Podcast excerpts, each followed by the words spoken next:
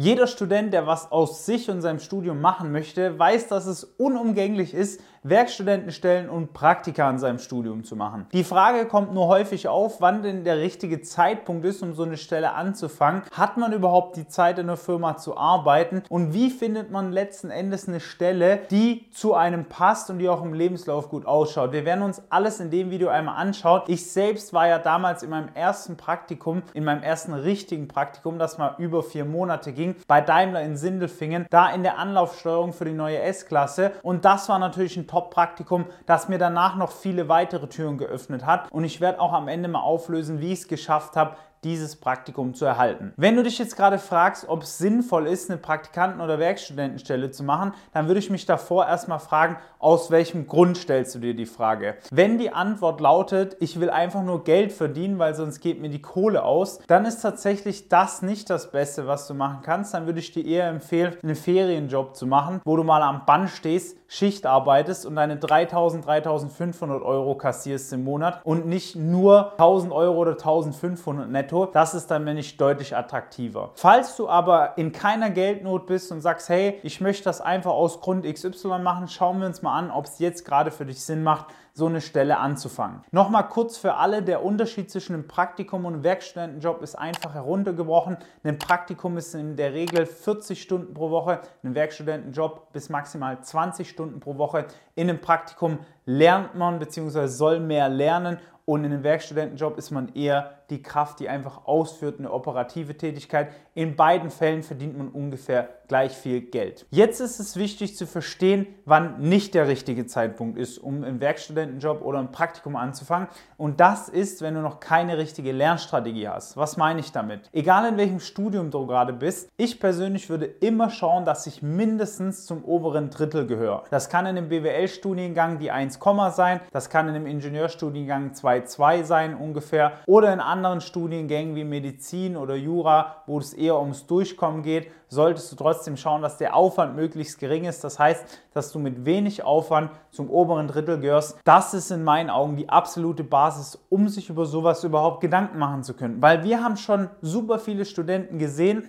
die haben dann einen Werkstudentenjob nach dem ersten Semester angefangen, haben mit einem 2,6er, 2,8er Schnitt gestartet und sind dann nochmal runtergekracht auf 3, sind sogar durchgefallen, konnten die Arbeit dann nicht richtig verrichten. Und du willst ja auch gute Arbeit leisten, um ein Zeugnis zu bekommen, das du nutzt im nächsten Gespräch, um noch ein besseres Praktikum zu bekommen, weil du kannst dir Praktika auch wie so Stufen vorstellen. Du kriegst nicht direkt das Elite-Praktikum, äh, das jeder möchte, sondern im Regelfall fängst du erst mal bei einem Praktikum an, von dem es einfach viele gibt, der das du beispielsweise aushilfst in irgendeiner Abteilung für die Logistikplanung, Produktionsplanung, was weiß ich. Du wirst im Regelfall nicht direkt ins äh, Strategie, in die Strategieplanung kommen von einer Firma. Das ist auch wichtig zu verstehen. Dementsprechend musst du schauen, ein gutes Arbeitszeugnis zu halten. Und das geht in meinen Augen nur, wenn du nicht mental die ganze Zeit mit der Uni beschäftigt bist und dich fragst, wie komme ich denn durch die nächsten Klausuren durch. Wenn du dir einmal anschaust, und siehst, dass du zum oberen Drittel gehörst, du sagst,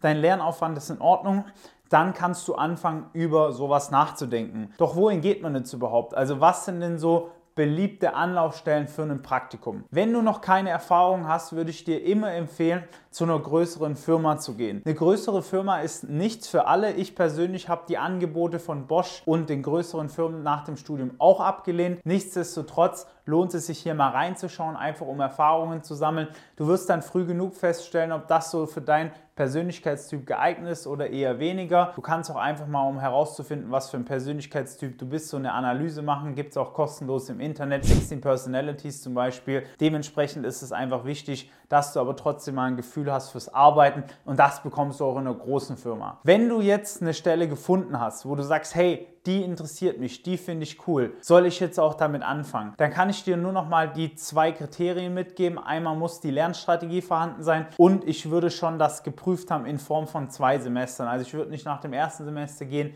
sondern frühestens nach dem zweiten Semester, spätestens aber im vierten Semester, da ist so dieses Sweet Spot, wo man seine ersten Erfahrungen sammeln kann und dementsprechend auch nach dem Studium, wenn man diese Berufserfahrung vorweisen kann, viel mehr Gehalt bekommt, einfach an die Stellen rankommt und das sehen wir bei vielen unseren Teilnehmern, die wir strategisch in die richtigen Abteilungen positionieren am Ende vom Studium. Die bekommen dann auch direkt ein Übernahmeangebot. Klar, du bekommst kein Angebot hinterhergeworfen, gerade in aktuellen Zeiten, das super attraktiv ist, aber wenn du dich aktiv darum kümmerst, dein Profil sauber ist, du hast die richtige Lernstrategie, du hast dich auch mal von uns betreuen lassen oder dir von Experten einfach mal eine Meinung angehört, wie du dein Studium aufbauen sollst, dann wirst du auch ohne Probleme ein Übernahmeangebot bekommen, wenn du ein, zwei Bewerbungen daraus haust. Intern natürlich.